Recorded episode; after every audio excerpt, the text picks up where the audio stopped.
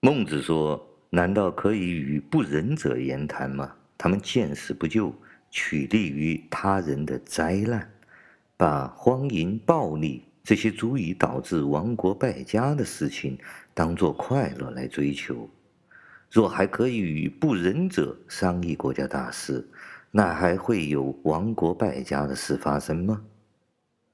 从前呢，有个小孩唱歌道：“沧浪之水清兮。”可以濯我缨，沧浪之水浊兮，可以濯我足。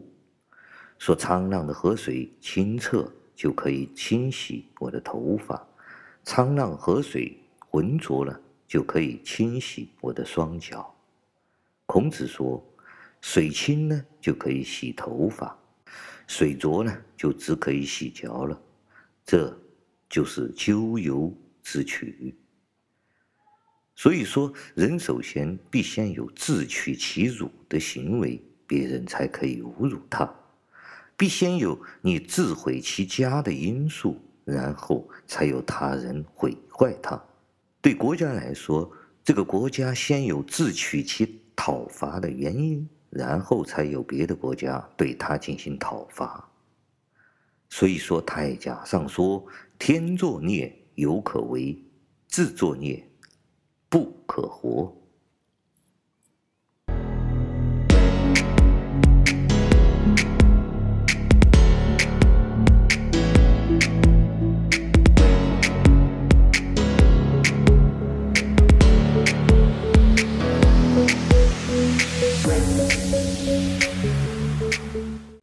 中国的战狼和小粉红啊，最近这十多年以来，已经成为全世界的一个奇葩了。无论是在海外的那些留学生，还是网络上的愤青发表各种辱骂的言论的这些这些人呢、都严重的损伤了作为中国人、作为中国这个词的形象。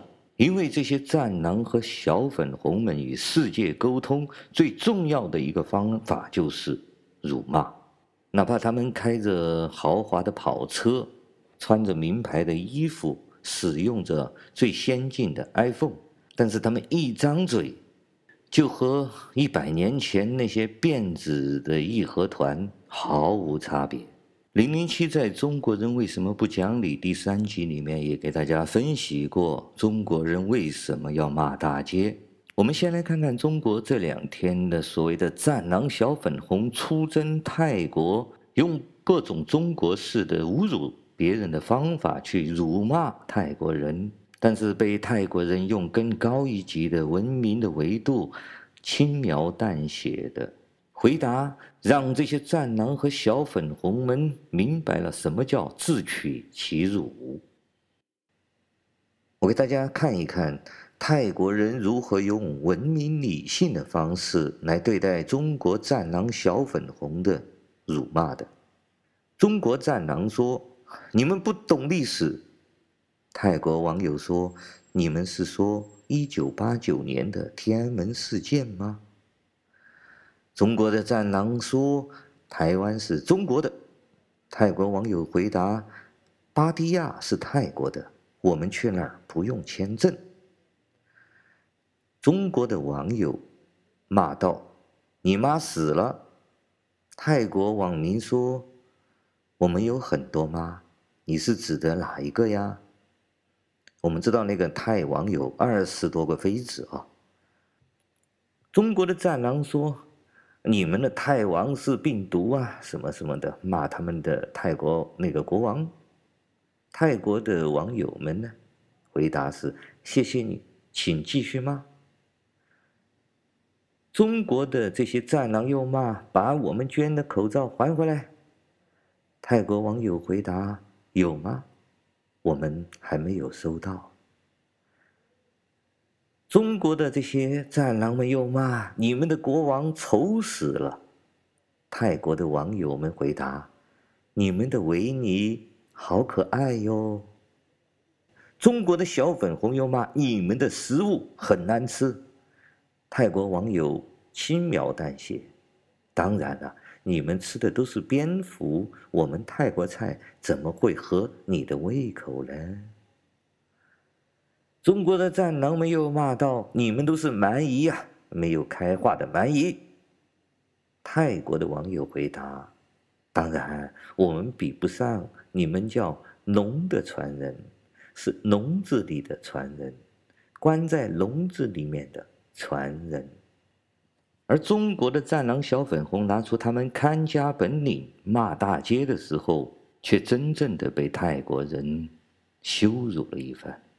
他们集体狂骂：“你妈死了！”N M S L，面对一坨又一坨、一群又一群战狼和小粉红，异口同声的用 N M S L 骂大街的时候，泰国人淡淡的说：“我以为你们的英文名字叫千利日，原来你们是叫 N M。” S L 丽子，中国的古人说得很清楚，人首先必先有自取侮辱的行为，别人才能侮辱得了你。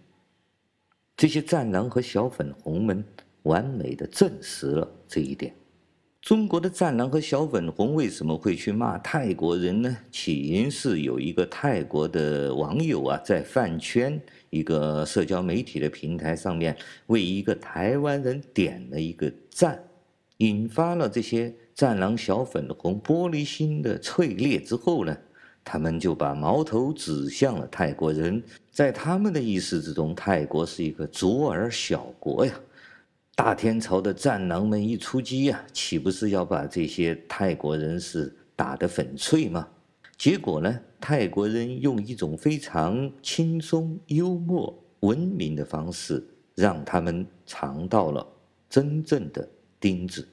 在中国微博上，这群饭圈的小粉红呢，对中国党政体制的政治运作方式一无所知。就像一百多年前的那些义和团一模一样的，又深受中共灌输的帝国主义亡我之心不死，还有就是什么阴谋论的影响啊，出了什么事情都要怨境外势力，要么就怨党内的走资派，而党中央呢和习近平这两个封杀言论自由的罪魁祸首，在他们眼中永远都是伪光正，也就是说。大清国皇帝都是好的，要坏的就是一些奸臣、贪官嘛。和一百多年前喊出“复清灭洋”的义和团简直是一模一样。他们不仅把自己关在一个井里面做井底之蛙，还引以为荣。他们一点也不知道自由世界到底是怎么回事。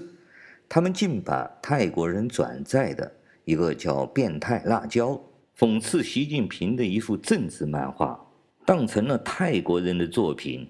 他们完全都不知道，是因为有一个中国的漫画家叫变态辣椒的，他在中国很出名的，因为他画了一些政治漫画，被赶出了中国大陆，逃亡出去美国，先是逃亡日本，后来去了美国，然后一直在不停地画一些国内的政治漫画。这位漫画家的漫画非常出名。而泰国人是可以看到的，但是我们中国人却完全看不到。结果他还以为是泰国人画的这个画，那么他们把这个漫画呢，认为是泰国人的罪证了，认为是泰国辱华的罪证了。结果他们把这个漫画居然敢发到微博，当然是被当场删除。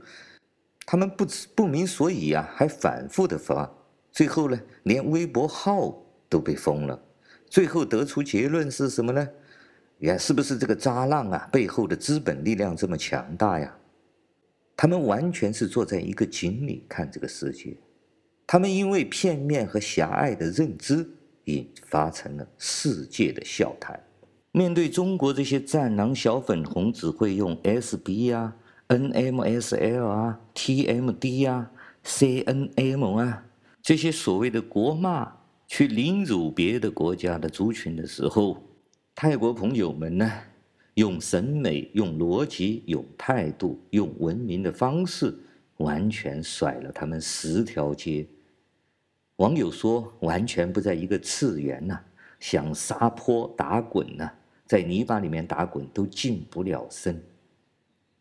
我再给大家读几个泰国人的回答哈。中国的小粉红骂你们的政府真的很烂。泰国网友说：“我们六年前就知道了。”中国的小粉红骂你们戴的口罩是我们中国制造的。泰国网友说：“是啊，新冠病毒也是中国制造的。”当中国这帮战狼小粉红们对泰国人进行中国式国骂的侮辱的时候呢，全世界的网友都站在了泰国人这一边。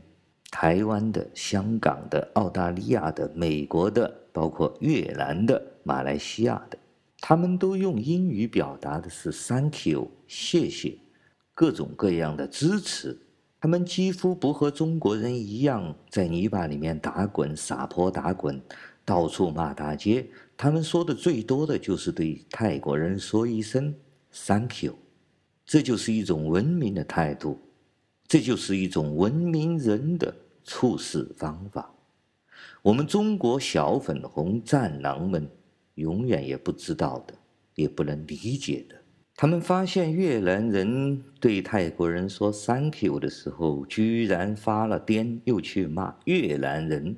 小粉红和战狼们骂越南人是猴子，结果呢，越南人并没有发怒，也没有像中国小粉红一样撒泼打滚，他们只是淡淡的回了一句。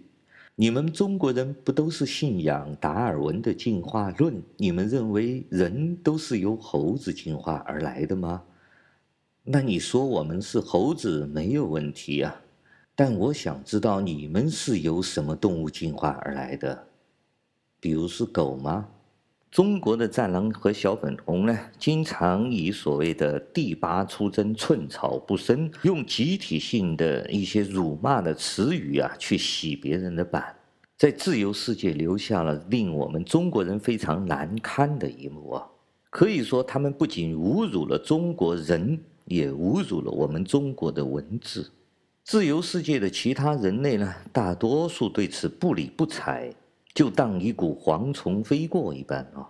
但是没想到这一次碰到了泰国人，不咸不淡，不软不硬，用逻辑和理性，用更高一层次的文明的态度，轻描淡写的让这些战狼和小粉红们碰上了一个巨大的钉子。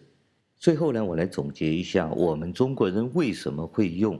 这些粗鄙的方法，用这些骂大街、泼妇骂街的方法与全世界去沟通，到底来自于什么？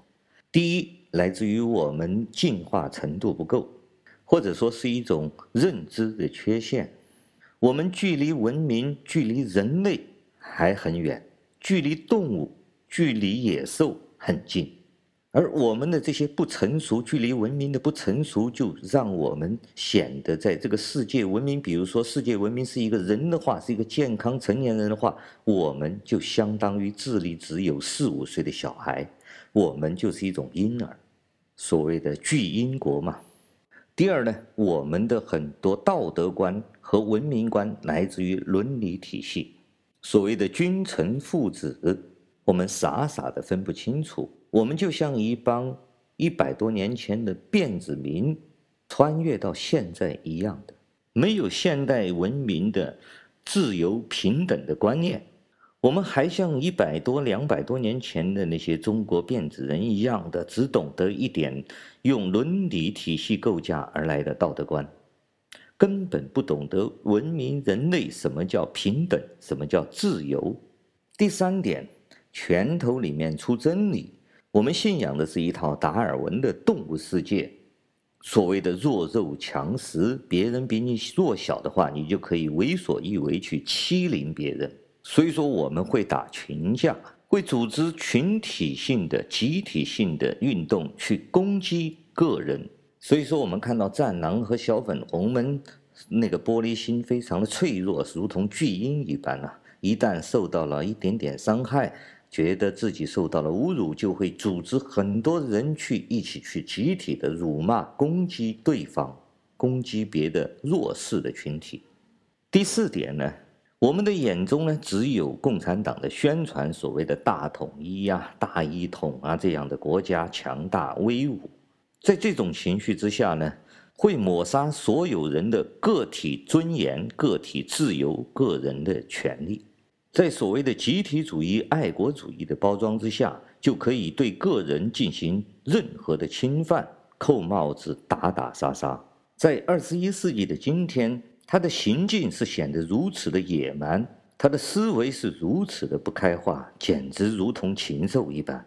正如顾炎武所谓：“这正是王天下，率兽食人呐！”